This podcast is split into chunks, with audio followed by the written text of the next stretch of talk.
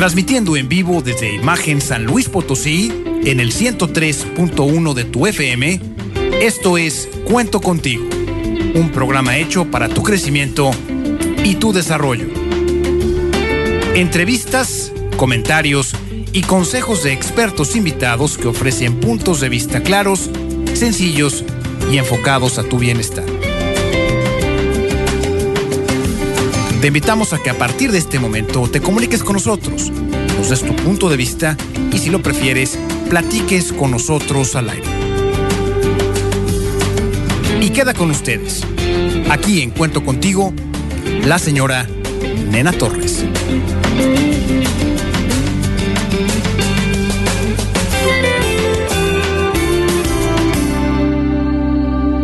Estamos en tu programa Cuento contigo. Yo soy la señora Nina Torres y está con nosotros el doctor Fernando Hernández Maldonado.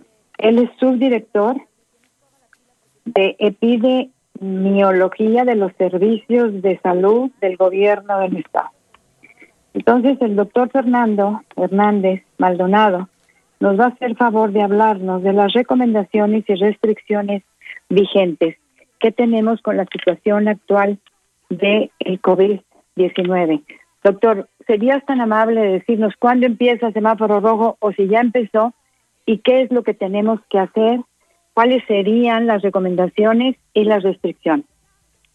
Claro que sí, ¿qué tal? Muy buenos días y muy buenos días a, todo el, el, auditorio. Y pues efectivamente el día de mañana es mañana cuando va a dar inicio este semáforo, este semáforo rojo lamentablemente no es la primera vez que se presenta aquí en el estado. Ya hemos ya hemos venido de alguna otra ocasión donde se había presentado y, y antes de pasar a esta parte de, de qué implicaciones tiene, sí hacer mucho énfasis, recordarle a la población cómo es que nosotros llegamos como Estado, cómo es que llegamos a un semáforo rojo y bueno, pues esto tiene que ver definitivamente con las pues con la movilidad, con el incremento de casos eh, que se está presentando con el incremento pues de defunciones, con el incremento en la ocupación hospitalaria, que principalmente, bueno, son los es lo que nos evalúan en cuanto en cuanto a, a poder llegar a este semáforo, nos evalúan en general cómo está la transmisión, cómo están los casos, cómo se ha venido presentando, eh, insisto, cómo está la mortalidad, las tasas de mortalidad que se vienen reflejando, de los pacientes hospitalizados también, que les comentaba cómo, cómo va nuestra ocupación hospitalaria, cuántas camas se tienen disponibles,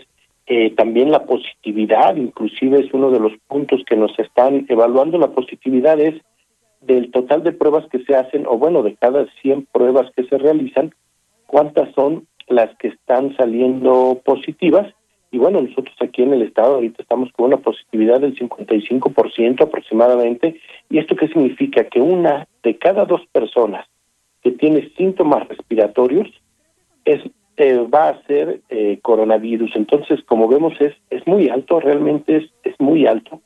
Y esto nos habla de que no tenemos que minimizar esta enfermedad. Y no la tenemos que minimizar. Hemos, hemos sabido de casos, muchos lamentablemente, donde piensan que porque es un, cuadro respiratorio muy leve, sobre todo a lo mejor en la población joven, que es donde lo podemos ver con una mayor frecuencia, no son cuadros tan severos, pues pensamos que es una simple gripa y, y que no tiene mayor trascendencia y continuamos haciendo nuestras actividades. Sin embargo, no, una de cada dos personas va a salir confirmada.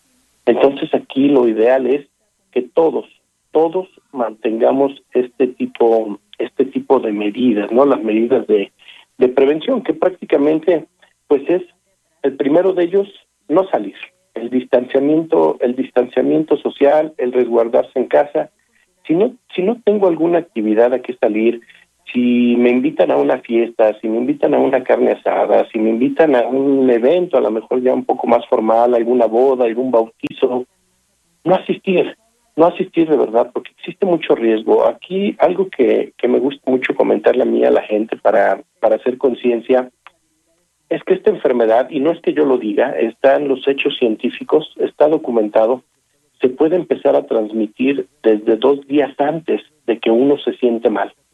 yo a lo mejor el día de hoy me, me, siento bien y acudo a una fiesta, acudo a una boda, estoy platicando con muchas otras personas, familiares, muchos de ellos, seres queridos, que inclusive pueden tener factores de riesgo, ahorita platicamos un poquito de esta parte, y, y ya los pudiera yo contagiar. Entonces, por eso es que es muy importante, o bien contagiarme, por eso es que es muy importante el no estar eh, acudiendo a este tipo de eventos. Eh, lo ideal es suspenderlos, reprogramarlos, pero bueno, si no se lleva a cabo, sí uno tener esta, esta responsabilidad social, decir no, en este momento no, no puedo acudir, no es conveniente, particularmente aquí en el Estado estamos en una situación eh, crítica, ya rebasamos, como ustedes bien comentan, este semáforo rojo y desde luego, bueno, los riesgos y los riesgos incrementan.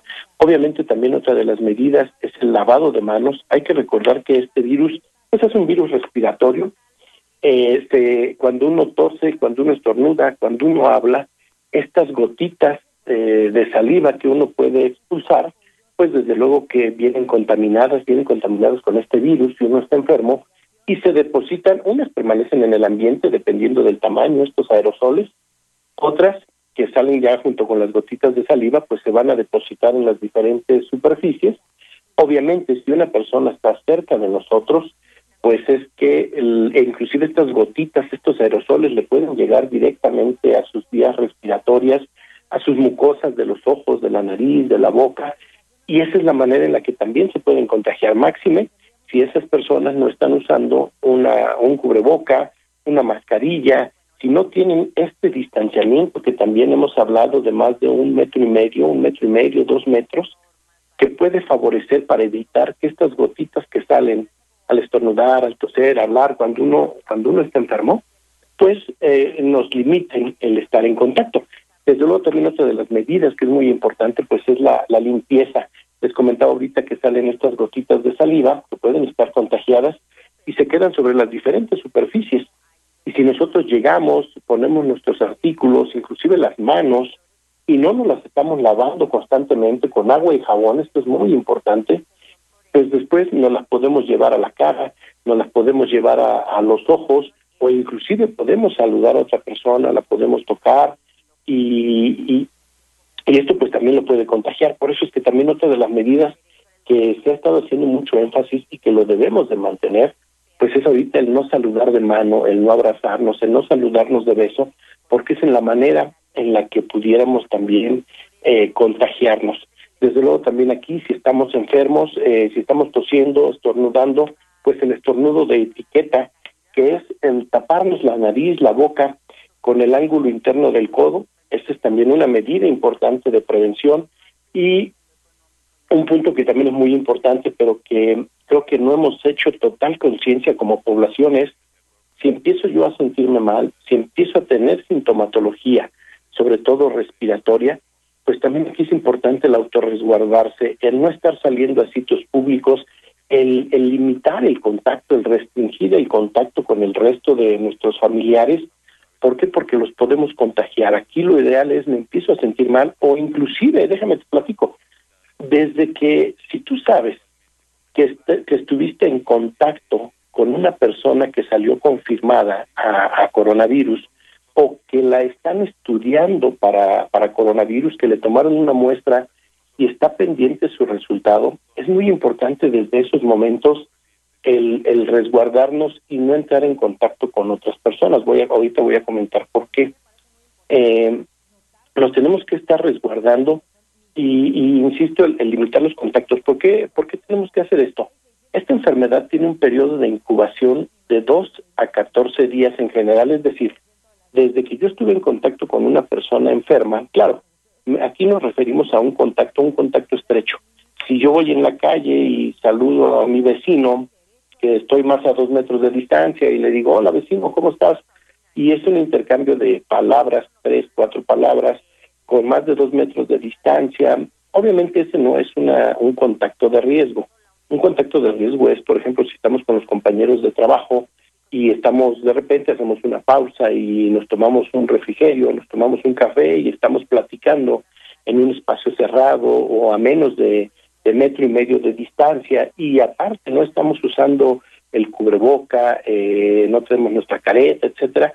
Esos son los contactos de riesgo. El, convivir en una misma, en, bueno, en la misma casa con nuestra familia, y si uno de ellos trae un cuadro respiratorio y estamos comiendo todos en la misma mesa o compartimos la habitación, eh, eh, ya sea hermanos, este, las parejas, pues estos son estos son los contactos de riesgo. Entonces, este tipo de situaciones son las que tenemos que resguardarnos. Te comentaba de este periodo de incubación que va de los 2 a los 14 días, es el periodo de tiempo en el cual podemos presentar nosotros sintomatología posterior a haber estado en contacto, de este contacto estrecho, con una persona enferma, con una persona enferma. Y, como te comentaba, desde dos días antes de empezar con síntomas, pues ya también nosotros somos capaces de contagiar. Es por eso que es muy importante este, este resguardo, el usar el cubreboca sobre todo, porque no sabemos en qué momento voy a empezar a presentar sintomatología. Entonces puede ser en cualquiera de estos dos a 14 días. El promedio de tiempo, lo, lo que se ha visto, lo que se ha estudiado, es que la mayor parte de las personas empiezan a presentar síntomas entre el quinto al séptimo día posterior a que tuvieron este contacto de riesgo. Es cuando se presenta. Entonces, este es el periodo de mayor riesgo, pero inclusive, pero insisto, puede ir desde 2 hasta 14.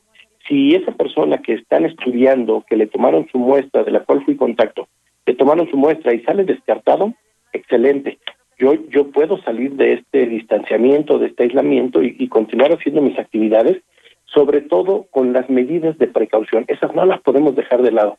El uso del cubreboca, el distanciamiento social, si no tengo que acudir a alguna, algún evento, algún lugar donde haya gran concentración de población y donde existe el riesgo de que me contagie, pues no hacerlo.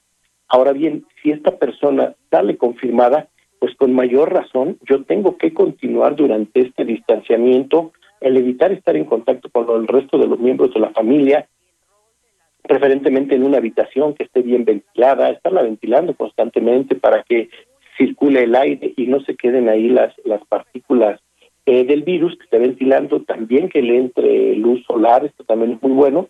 Y bueno, de esta medida esperaríamos estos 14 días. Si en estos 14 días no presento yo ninguna sintomatología, adelante yo puedo continuar con mis actividades pero si en esos 14 días yo, presento síntomas respiratorios, pues aquí lo que tendríamos que, hacer es demandar atención médica y que seamos, que seamos valorados y sobre todo también la toma de, muestra para confirmar para confirmar el caso no esto es lo que tendríamos esto es lo que tendríamos que proceder. Ahora bien te comentaba yo de los síntomas respiratorios. Qué síntomas respiratorios eh, es, es una gama variable, puede, puede presentarse como un cuadro gripal común, como un catarro común, inclusive en ocasiones lo podemos llegar a confundir con influenza y con algunos otros padecimientos también que nos pudieran ocasionar cuadros febriles, con dolores musculares, articulares, como por ejemplo dengue. Con dengue pudiera ser también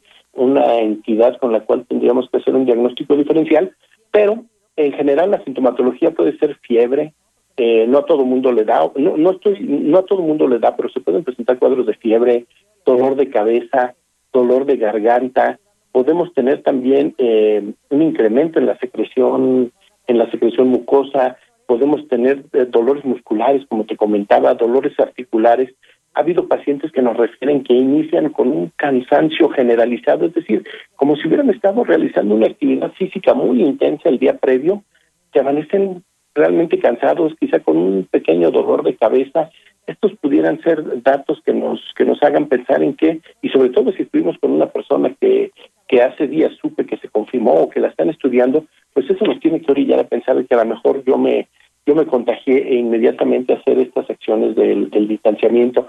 También podemos llegar a tener dolor al respirar, inclusive también dificultad para respirar insisto, estos, estos síntomas van a ser un poquito variables en función también de las condiciones de cada paciente. Eh, las gentes jóvenes, eh, por lo general los, los pequeños, eh, los niños, los adolescentes, los adultos jóvenes, quizás sin, sin ninguna otra enfermedad de fondo como pudiera ser diabetes, hipertensión, obesidad, que tuvieran algún, que sean fumadores, o que tengan padecimientos cardiovasculares o pulmonares, inclusive como enfermedad pulmonar obstructiva crónica, alguna displasia pulmonar, eh, este, este tipo de enfermedades, pues eh, por lo general son cuadros mucho más leves e insisto, son los que llegamos a subestimar y continuamos haciendo nuestras actividades diarias y poniendo en riesgo al resto de la población. Ya obviamente la gente que es un poco mayor de edad, que inclusive es parte de la gente que tiene factores de riesgo, los mayores de 60 años, este es un factor de riesgo para este padecimiento en particular, eh, aquellos que tienen diabetes, aquellos que tienen hipertensión, que tienen que son obesos, sobre todo si estos padecimientos como la diabetes y la hipertensión están descontrolados, pero que también pudieran ser aquellos que tienen las defensas disminuidas, eh, por ejemplo, aquellos pacientes que viven con VIH-Sida, las personas que viven con VIH-Sida, aquellos que padecen algún tipo de cáncer o también inclusive algún problema inmunológico, eh, artritis reumatoide, y que por los mismos medicamentos que están tomando les disminuyen las defensas, obviamente en ellos se van a presentar los cuadros mucho más severos. Aquí es muy importante, de verdad, que, que toda la gente tengamos eh, tengamos conciencia y que lo tengamos muy presente. Eh, COVID no significa que forzosamente me voy, esté esperando yo que me tenga que hospitalizar al primero, al segundo día de que empiezo con síntomas y que si no me ocurre eso, no es COVID y puedo seguir haciendo mis actividades normales. No, totalmente este es este es un error el pensar de el pensarlo de esta manera. Como ya les comentaba es una gama amplia de diferentes síntomas que se pueden que se pueden presentar. Eh, va, varía insisto según las condiciones y habitualmente la gente que empieza a complicar por ahí del sexto del séptimo del octavo día es cuando empezamos a ver estos estos deterioros. Entonces sí es muy importante el estarse el estarse checando el estarse monitoreando Ahora bien, ¿de qué manera nos podemos nosotros estar monitoreando? Eh, un, un, un aparatito que ha sido de mucha utilidad y que bueno, no es, vaya, no es tan costoso y es de una fácil adquisición y de una fácil manipulación por toda la población en general, es, son estos oxímetros de pulso. Estos oxímetros que se ponen en los dedos, oxímetros digitales, se ponen, se ponen en el dedo, en cualquier dedo de la mano, habitualmente es el dedo, el dedo índice, y nos, nos da dos mediciones, que es la saturación de oxígeno y también pues el número de latidos que estamos presentando por minuto. Aquí es importante que lo estemos checando, insisto, sobre todo en aquellas personas que tienen factores de riesgo. Los factores de riesgo son los que te comentaba, gente con diabetes, hipertensión, mayores de 60 años, con enfermedades eh, inmunológicas, con cáncer, son los que más fácilmente se van a complicar y que estén evaluando cómo está su saturación si en determinado momento llegan a bajar del 93% o del 92%, con mucha mayor razón demandar atención médica y que sean valorados. Que sean valorados, ellos deben de estar en vigilancia porque es muy probable que requieran el inicio de una terapia de oxigenación temprana. Aquí también este punto es importante. No significa que, que toda la gente que tiene COVID le van a dar cuadros graves, ya lo comentaba, el 80% de las personas que tienen COVID o que han padecido COVID van a ser cuadros leves, que en el transcurso de una semana se nos puede se nos puede quitar. Inclusive estoy no no te comenté pero o también un dato clínico que, que este sí es característico de covid perdón que me regrese un poquito pero también es importante que la gente lo tenga muy presente la pérdida del olfato y la pérdida del gusto. Si nosotros empezamos a sentir que aparte de algunas pequeñas molestias, eh, se me está yendo el sabor de los alimentos o de plano, perdí el sabor de los alimentos y también no estoy percibiendo los olores como habitualmente lo hago, este sí es un dato pues característico de COVID. No significa que a todos los pacientes les va a pasar, no significa eso. La verdad es que como entre el 20 y el 30% de las personas que se enferman tienen esta sintomatología, pero aquellas personas que sí lo presentan, es casi un hecho de que están cruzando con un cuadro de COVID, de coronavirus. Entonces, este es un dato que también hay que tenerlo muy presente. Y bueno, perdón, retomando esta parte del, de la oxigenación del oxímetro, es lo que tenemos que estar nosotros, nosotros evaluando, ver cómo estamos evolucionando, estamos checando la saturación e insisto, en determinado momento que baje del 93% lo recomendable, pues acudir a, demandar atención médica. Les comentaba del 80% de los casos leves, un 20% sí van a requerir una hospitalización, y pero también el hecho de que una persona vaya, se tenga que hospitalizar o necesite recibir oxígeno no significa que se va a intubar. La intubación ya es un procedimiento, digamos que es, es lo último que se busca dentro de la atención médica para poder mantener la función respiratoria de los pacientes. Es, es el, digamos, el, es la medida más, digamos, ya más extrema en la cual nosotros, o bueno, los médicos que están atendiendo estos pacientes en los hospitales, porque ya la administración de oxígeno, pues a través de dispositivos como las puntas nasales o como alguna mascarilla, pues ya no está siendo suficiente, es decir, ya hay, ya hay mucho daño pulmonar y, y esas presiones de oxígeno que están entrando eh, no están siendo suficientes para poder mantener una adecuada función ventilatoria. Es ahí cuando ya se requiere el uso de esta intubación, pero pero no es no es de inicio, ¿eh? Por eso es muy importante la demanda de atención médica oportuna.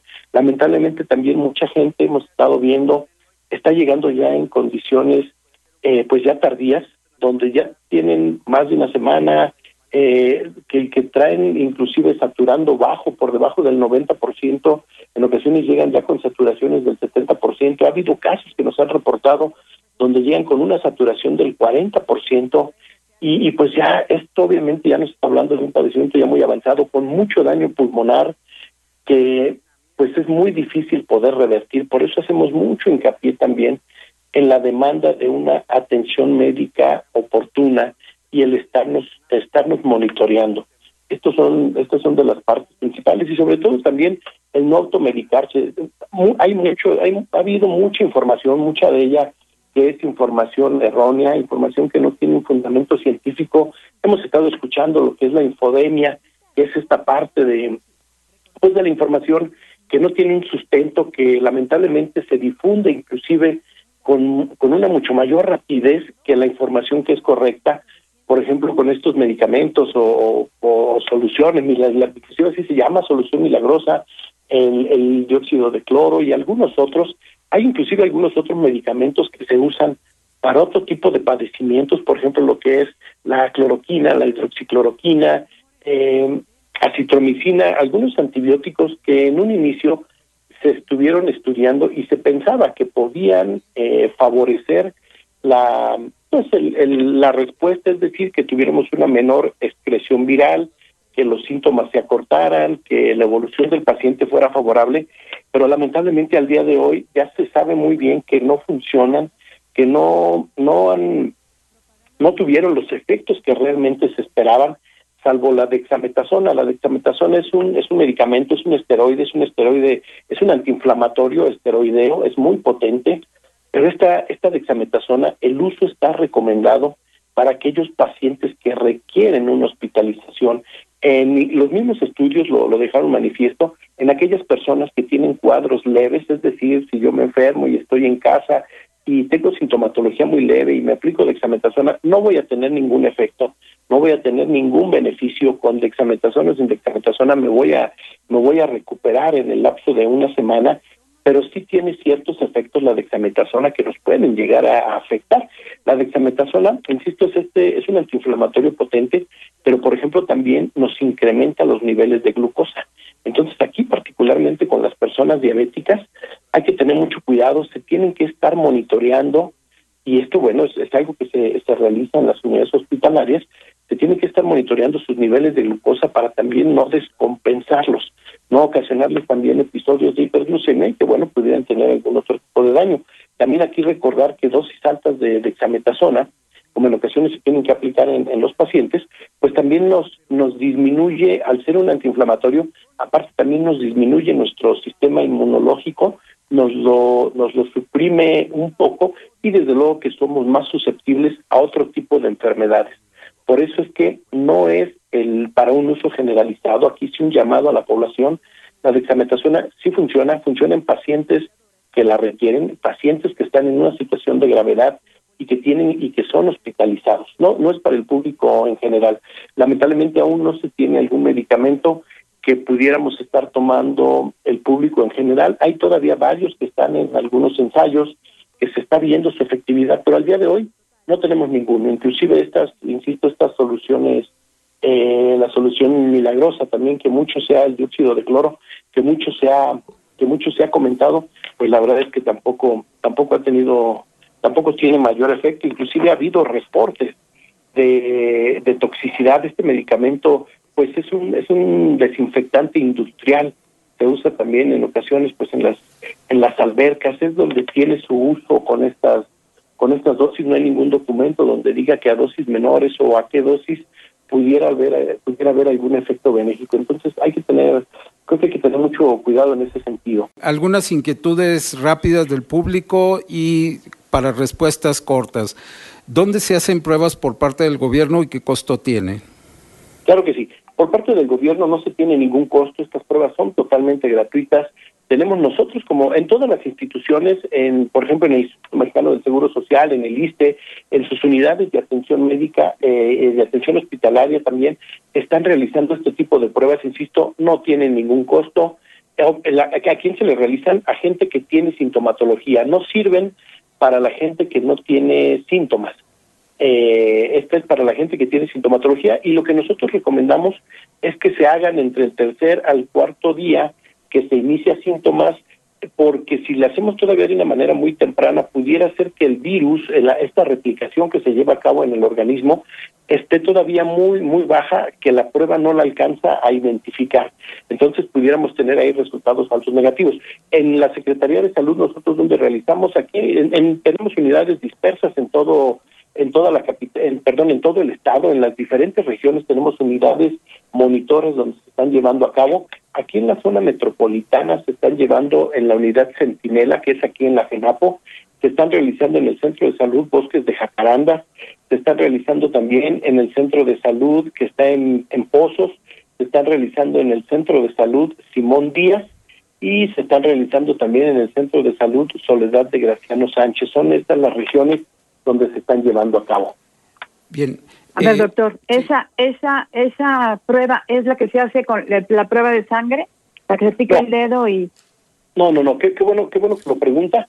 Eh, lo quería comentar hace rato, pero no me, no me quería extender más. Esta prueba no es la prueba, la que nosotros realizamos en el sector salud institucional, es la prueba de PCR, digamos que es el estándar de oro para para el diagnóstico de esta enfermedad. Es donde nos, con un con un hisopo como un cotonete digamos mucho más delgado eh, nos nos lo introducen ya sea por la nariz para hacer un exudado nasofaringio o bien en la boca en la garganta en la parte posterior de la garganta se hace también un pequeño raspado. Este es un exudado faringio. Se mete en una pues en un medio eh, y este es el que se manda a laboratorios es mediante prueba de biología molecular PCR y lo que busca es identificar directamente el virus. Estas pruebas de sangre, eh, la verdad es que no son útiles para el diagnóstico de la enfermedad porque no nos dicen si en ese momento está el virus o no. Estas pruebas lo que buscan son anticuerpos. Los anticuerpos se generan cuando nosotros ya nos enfermamos, estuvimos en contacto con el virus y no se generan de forma inmediata. Te pongo un ejemplo. Se, se, se generan por lo general a partir de los siete días eh, que, uno, que uno se enfermó, es cuando se despierta la respuesta inmunológica, de, ya sea de estas IgM, son unas IgM unas IgG, las que se pudieran estar presentando, eh, que son de una fase aguda o bien de una fase ya eh, de memoria, de un poco más tardía. ¿Qué ocurre? Si yo estoy enfermo, empecé con síntomas hace tres días y me voy a hacer esta prueba de sangre, esta prueba de anticuerpos, es muy probable que salga negativa. ¿Por qué? porque todavía no tengo anticuerpos. Insisto, se, se, empiezan a generar por lo general a partir del séptimo día. No significa que yo no esté enfermo de coronavirus, significa que todavía no estoy generando anticuerpos. Por eso es que esa prueba, esta prueba de anticuerpos, eh, que también muchas de ellas son de las pruebas rápidas, que, que lamentablemente tienen una amplia, un amplio uso como diagnóstico, pero no hacen un diagnóstico, eh, que está pasando. Las casas de diagnóstico que actualmente tenemos disponibles, y eso no solo, no solo en San Luis Potosí, sino a nivel en el país, a nivel mundial, es esta prueba de PCR de biología molecular y también pruebas antigénicas. Estas sí son unas pruebas de reciente aparición, de reciente aprobación por parte de nuestras autoridades nacionales, de la COFEPRIL, del INDRE, que están validadas, y que sí nos dan un diagnóstico confirmatorio. Y, y las dos se hacen con un hisopo ya sea en la nariz o ya sea en la garganta. Eh, doctor, la gran pregunta, ¿cuándo inicia la, el proceso de vacunación a la población abierta aquí en San Luis Potosí? ¿Cuál será el procedimiento? Mira, ahorita todavía estamos, estamos con esta aplicación del personal de salud. Eh, de, esta parte en general, bueno, se, quien, quien, está coordinando esta actividad son los compañeros del Instituto Mexicano del Seguro Social, ellos son los que tienen esta, pues esta responsabilidad, vaya, eh, de coordinar la parte de la vacunación. Hay un plan, obviamente no es no es que ellos quieran o no quieran aplicar la vacunación, sabemos que hay un plan estratégico a nivel nacional del cual nos tenemos que apegar. Insisto, ahorita empezó con la primera línea, pero en la medida que vayan llegando más vacunas, y se espera que sea por ahí del mes de febrero, quizá mediados de febrero, eh, donde empiece ya a vacunarse al resto de la población. Desde luego, eh, una de las estrategias que se están que se están aplicando pues es empezar por aquellas personas que tienen un mayor riesgo de morir. Sabemos ahorita que la mayor parte de gente que está muriendo lamentablemente por esta enfermedad son los adultos mayores y sobre todo que tienen enfermedades crónico-degenerativas de las que ya comentaba. Por eso es que se va a empezar con estos grupos en particular, porque son los que tienen un mayor riesgo de morir. La verdad es que nosotros lo vemos día con día del, del 100% de las defunciones que hay, el la tercera parte eh, se está presentando o de cada de cada tres personas eh, que son mayores de 60 años, ¿no? Entonces esto es, es un punto importante. Obviamente a mayor edad, pues también tenemos un mayor número de enfermedades crónicas no transmisibles. Por eso es que se determina que sean estos grupos de edad. Bien, nena, eh, estamos prácticamente en tiempo. Adelante. Pues estamos terminando el tiempo, doctor. Nada más, yo creo que tenemos algún un minuto, Rodolfo, para que nos dé el doctor algo, las restricciones o tenemos que irnos ya. Eh, sí, nena, eh, para poder informar a la población. Muy bien. Un minuto aunque sea, ¿verdad, doctor? Sí. Sí, claro que sí. Mm, rápidamente lo, lo voy a comentar. Miren, en cuanto a los, empezar por las diferentes actividades, en cuanto a los hoteles y servicios de hospedaje, estas, la, ahorita se va a estar llevando a cabo con un aforo del 30% y solo para actividades esenciales, es decir, no, no, no se tendrá la posibilidad de actividades recreativas. También en cuanto a los restaurantes, las cafeterías, los servicios de alimentos, igual solamente con un aforo en su interior del 30%, preferentemente si tienen zonas abiertas.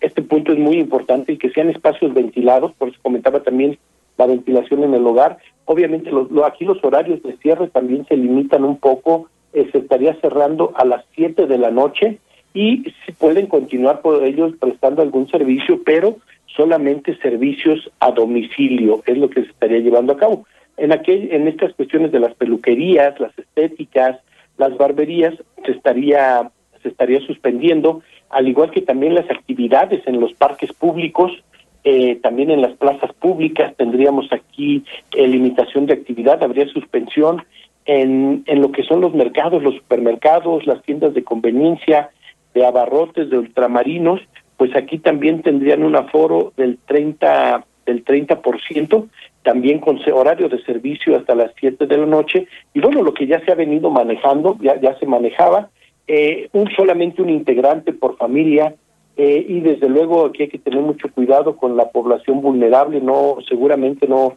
no no se van a autorizar el ingreso de los adultos mayores, de, de los menores de edad y la venta también para productos esenciales.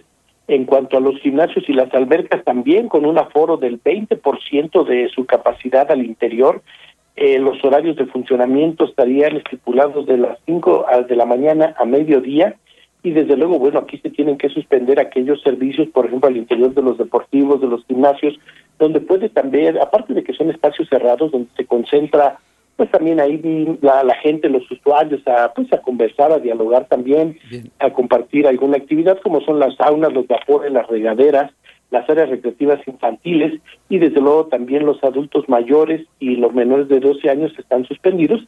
Misma situación con los clubes deportivos, como les comentaba, y bueno, los centros de mensajes, eh, centros y plazas comerciales también van a estar suspendidos. Y bueno, en general, pues esta es, es parte de las medidas que se tienen. Los salones, jardines de eventos suspendidos. Desde luego, los deportes profesionales también van a estar a puertas cerradas, sin público. Las canchas deportivas, todo este tipo de donde se concentre la población, se, se, se quedan suspendidos. Doctor, ¿dónde pueden consultar la población? ¿Alguna línea de emergencia? ¿Algún sitio? Mira, tenemos lo que es nuestra línea COVID, eh, que se dispuso desde un inicio, el 01800 123 8888 es donde pueden estar eh, solicitando algún tipo. Y también sabemos que aquí en las instalaciones, por ejemplo, de la aquí en la CUEPRIS, pues también tenemos una línea de, de atención, eh, no no para para asesoría sobre los protocolos o alguna denuncia si es que se identifica que alguien está teniendo alguna fiesta o que algún establecimiento no está guardando las medidas, el teléfono es el triple triple cuatro 833 7857. Ok, muchísimas gracias, doctor. Eh, agradecemos mucho su participación y estamos en contacto para y en apoyo a la campaña COVID. Claro que sí, muchísimas gracias. Y perdóname que me extienda un poquito más, solamente recordarle a la población, tenemos que ser corresponsables. Nadie nos obliga a estar saliendo a realizar actividades que no son esenciales, a estar reuniéndonos con nuestros familiares, es nuestra decisión seamos responsables y, hagamos que esta pandemia pues pueda pasar lo más pronto y con los menores efectos negativos hacia hacia la población a final de cuentas. Muchas gracias. Muchísimas gracias. Muy bien. Muchísimas gracias al doctor Fernando Hernández Maldonado. Gracias por estar en el programa Cuento contigo y muchas gracias a los servicios de salud del gobierno del estado que pues permitieron que tuviéramos nosotros este espacio. Muchísimas gracias, doctor, y muy, muy buenos días. Al contrario, muchas gracias. Muchísimas gracias. Muy bien, Rodolfo, nos vamos al corte. Sí.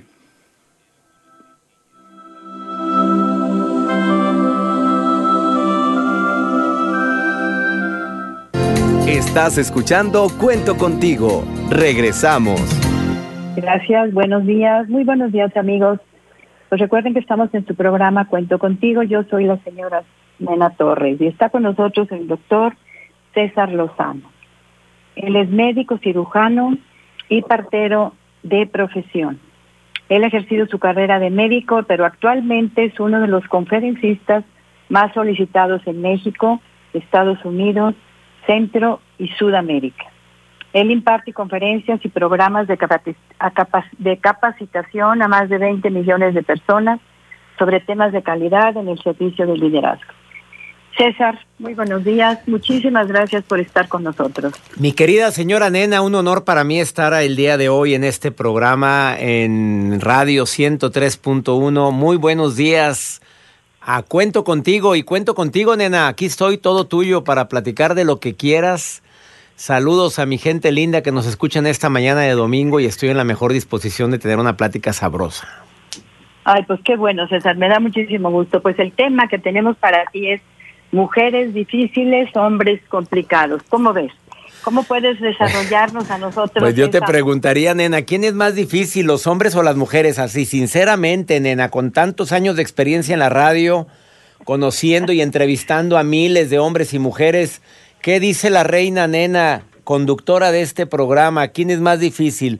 ¿Nosotros, los inocentes, sacrosantos, virginales varones, o ustedes, princesas? ¿Quiénes?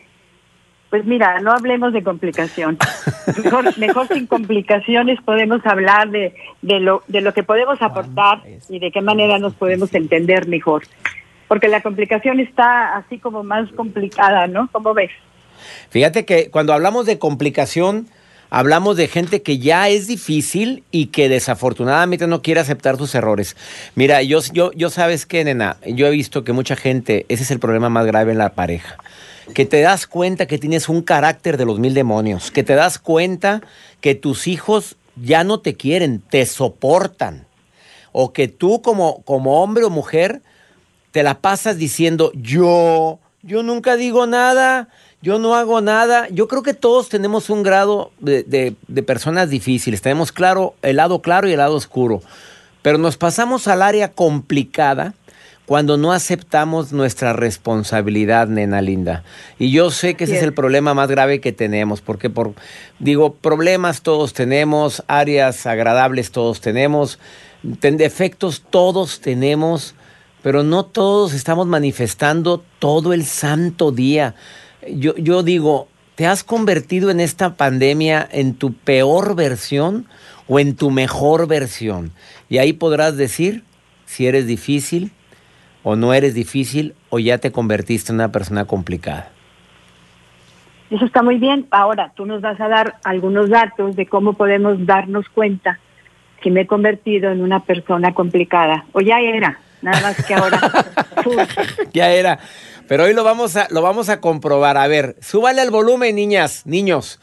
¿Qué te escuchan más aquí en San Luis Potosí, nena? ¿Te escuchan más las mujeres o los hombres? Mujeres.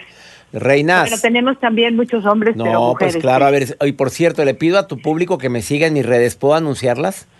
Claro que es el Instagram, arroba DR César Lozano. Les tengo una sorpresa, ¿eh? Arroba DR César Lozano.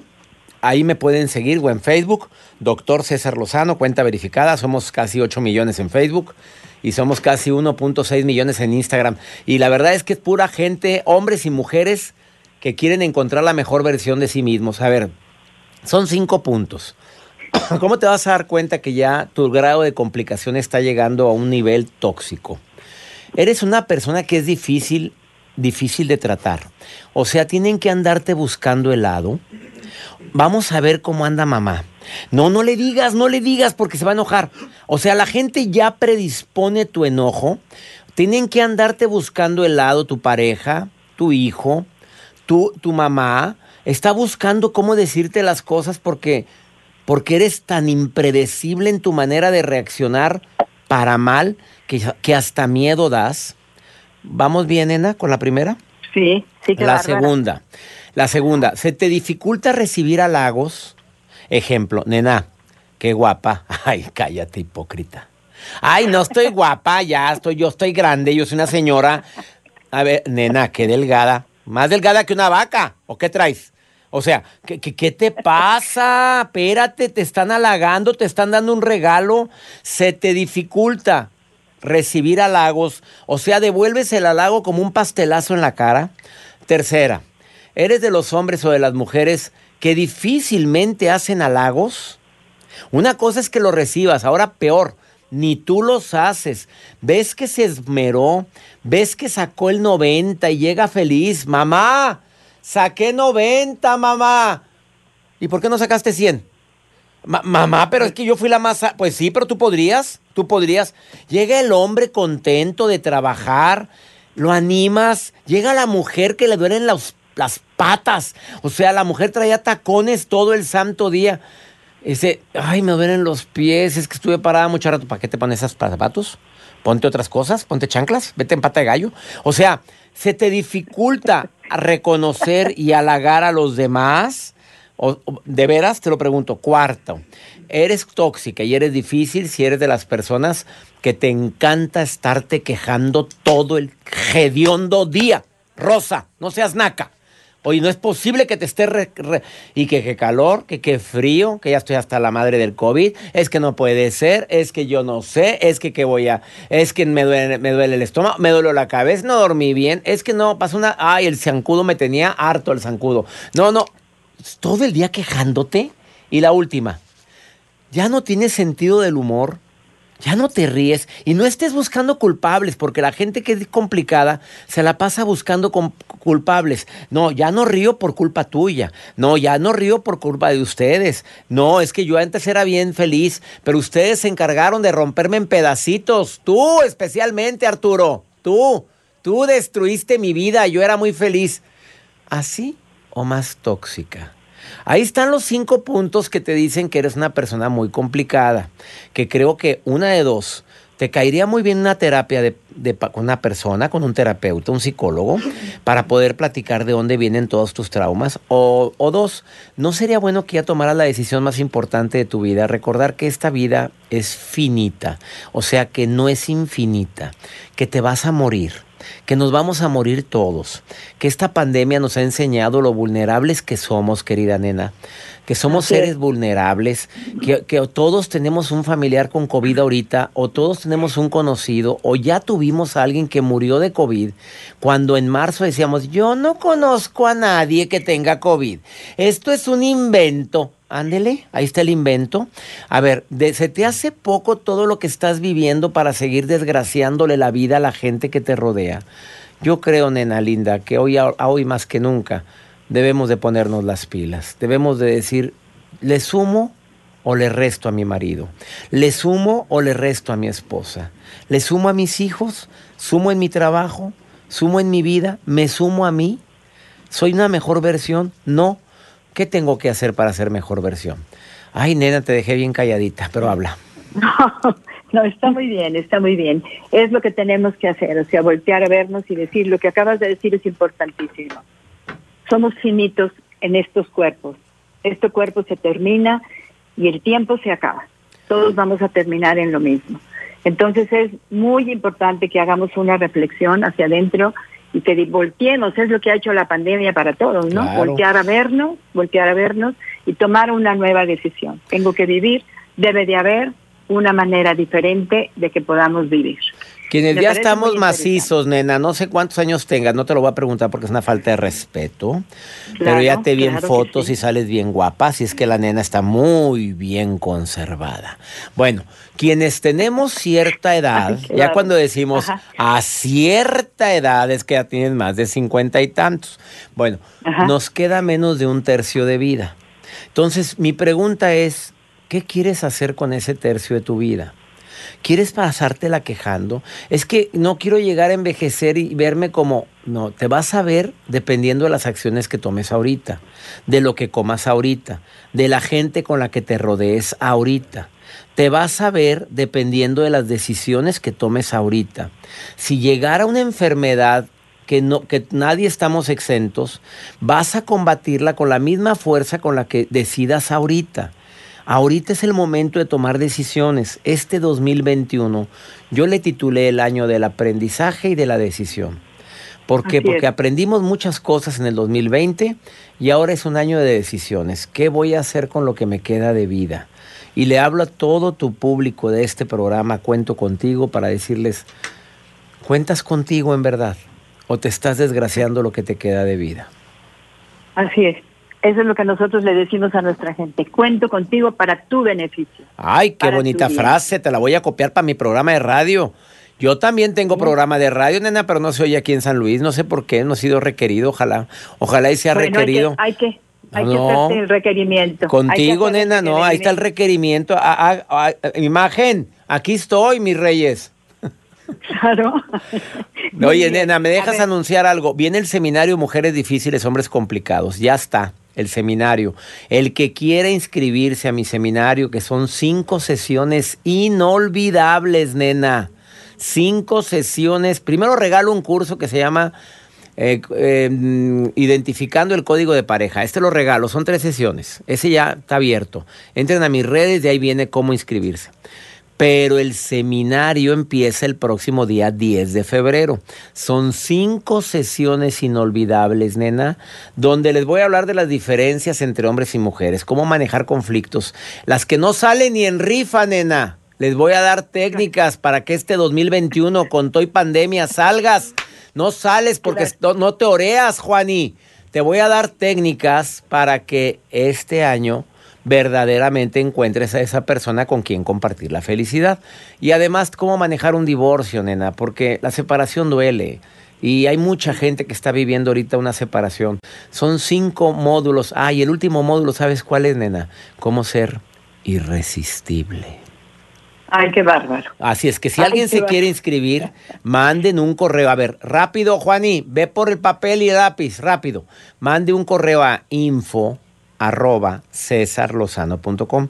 Y a la gente que me diga que me escuchó con la nena, yo le voy a dar un descuento adicional. Nada más a los que digan, te escuché con la nena en San Luis Potosí.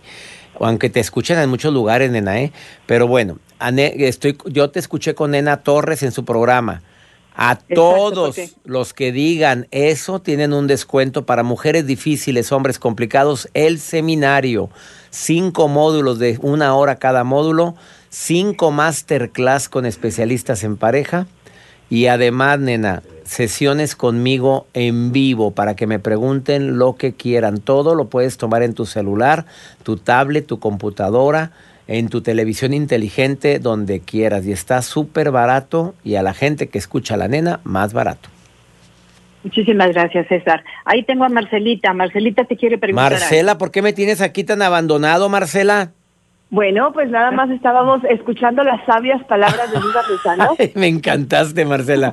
Oye, yo me dije, a mí me dijeron que ibas a estar también ahí. Dije, pues me dejó plantado la Marcela. Dije, pues no se vale. No, aquí estamos aprendiendo. Yo nada más quiero hacerte una pregunta. A todas estas mujeres, estos hombres que se reconocen como difíciles, como complicados, ¿qué podemos hacer? Algo así como rápido para que se motiven no solo ir a tu curso, sino cambiar ese chip de vida que nos estás compartiendo. O sea, ¿qué Ah, hago? Sí, ya sé. Bueno, mu- muy buena pregunta. Primero, lo acabas de decir el paso número uno, la aceptación libera. Acepto que soy complicado. Acepto que me he encargado últimamente de hacerle la vida difícil a los demás. Déjate de justificaciones, ¿eh? ¿Ok, Marce? Porque la gente no luego buscamos culpables. No, no, ¿qué, qué depende de mí? Bueno, acepto. Dos, el firme propósito, Marcela querida, el firme propósito de decir, esta semana voy a quejarme menos, esta semana voy a ver cualidades, esta semana voy a producirme de tal manera que me vea agradable al espejo, esta semana voy a dar lo mejor de mí, una semana te pido a ti que escuchas cuento contigo, una semana en el cual tú te propones un hábito nuevo, para poder sacar una mejor versión de ti. Probablemente cuando lleguen mis hijos me van a ver contenta y si hay necesidad de actuar, actúo. Porque bien que actuamos con la gente que no conocemos, Marcela. ¿Cómo estás? Muy bien. Y andamos muy mal. O sea, actuamos con los de afuera, pero no con los de adentro. Entonces, actúa, mijita, cómo es preciosa, qué gusto verte, qué, te, te preparé una sopa riquísima, mi amor. Así, un ratito, saca tu mejor versión. Y quiero que veas la reacción de la gente que te rodea. Claro que al principio se van a asustar, pues ya sabes, Marcela, ¿qué trae tú? ¿Qué trae mamá? Oye, ¿qué trae el marido? ¿Qué le pasó? Espérate, algo trae.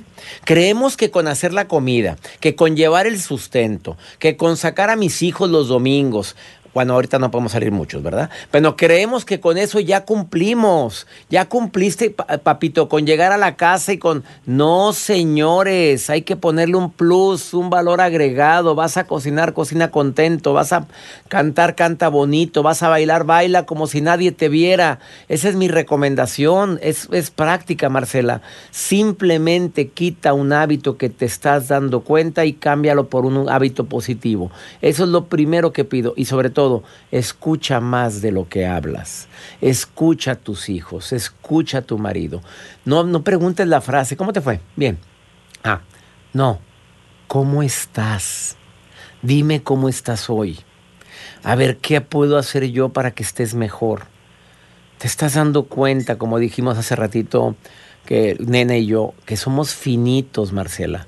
Que nos vamos a ir de este mundo, vamos a dejar huella, que cuando nos vayamos hablen de nosotros bonito, que sepan que sufrimos, que lloramos, que batallamos, que nos faltaba a veces para el gasto, que hubo días en que exploté, se vale porque no eres la mamá perfecta, no eres el hijo perfecto, ni el marido perfecto, no lo somos somos vulnerables, lo que sí se vale es llorar y se vale levantarse y se vale que vean que cambié, que sufrí, que lloré, que me dolió, pero que cambié. Esa es mi recomendación el día de hoy, querida Marcela, querida nena, y agradecido de que me hayan invitado hoy a su programa. Muchísimas, gracias. Muchísimas gracias, César. Nos encanta todo lo que nos dices y vamos a estar muy pendientes de tu curso y de todo eso que nos estás invitando. Y vamos a invitar a todos nuestros amigos de Cuento Contigo. Me va a encantar, Jorge. próximo día 10 iniciamos, la pueden tomar al horario que ustedes quieran, los cinco módulos. Taller, manden el correo a info, info es información, info arroba cesarlozano.com y yo les voy a contestar, aparte. Me va a dar mucho gusto contestar. Y, pero di- quiero pero que me digan que me oyeron con Marcela y con Nena, por favor. Eso es bien importante que me lo digan para el descuento que les estoy ofreciendo en el seminario. Perfecto. Muy bien. También síguenos tú, también te vamos a A ver, pues dígame cuál es la red, dígame sus redes. A ver, mira, arroba cuento contigo, Arroba. programa cuento contigo. Aquí, aquí te sigo ahorita, este domingo. Al cabo ahorita estoy en el rancho, mira, aquí, aquí te sigo. Ahorita me pescaron bien. Cuento contigo. Ar- Arroba cuento contigo y ya contigo. Arroba cuento contigo y arroba neuropsicología integral para que también platiquemos un día con más tiempo. Dice espacio punto cuento contigo, ese es. Es, arroba cuento contigo. Arroba cuento contigo en, Instagram. Ya, ya, ya digo que tengo que decir rapidísimo.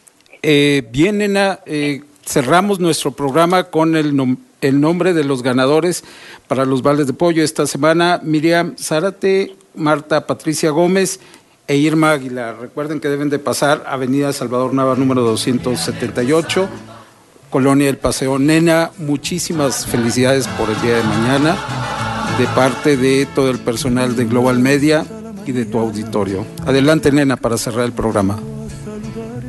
Pues muchísimas gracias, Rodolfo, por la felicitación. Estamos guardaditos, estamos en pandemia. Hay que seguir las instrucciones del doctor que acaba de estar con nosotros. Quedaron muchas preguntas por, por contestar, pero el tiempo era imposible que lo pudiéramos hacer. Entonces hay que mandárselas al doctor para que nos haga favor de responderlas. Entonces, a todos nuestros amigos, muchísimas gracias por permitirnos entrar a su mente y a su corazón.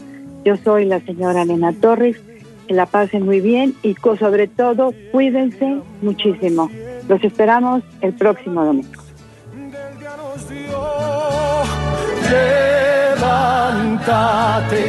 de mañana. Gracias por acompañarnos. Te esperamos la siguiente semana. Cuento contigo es una producción especial para Global Media Radio. Cuento contigo.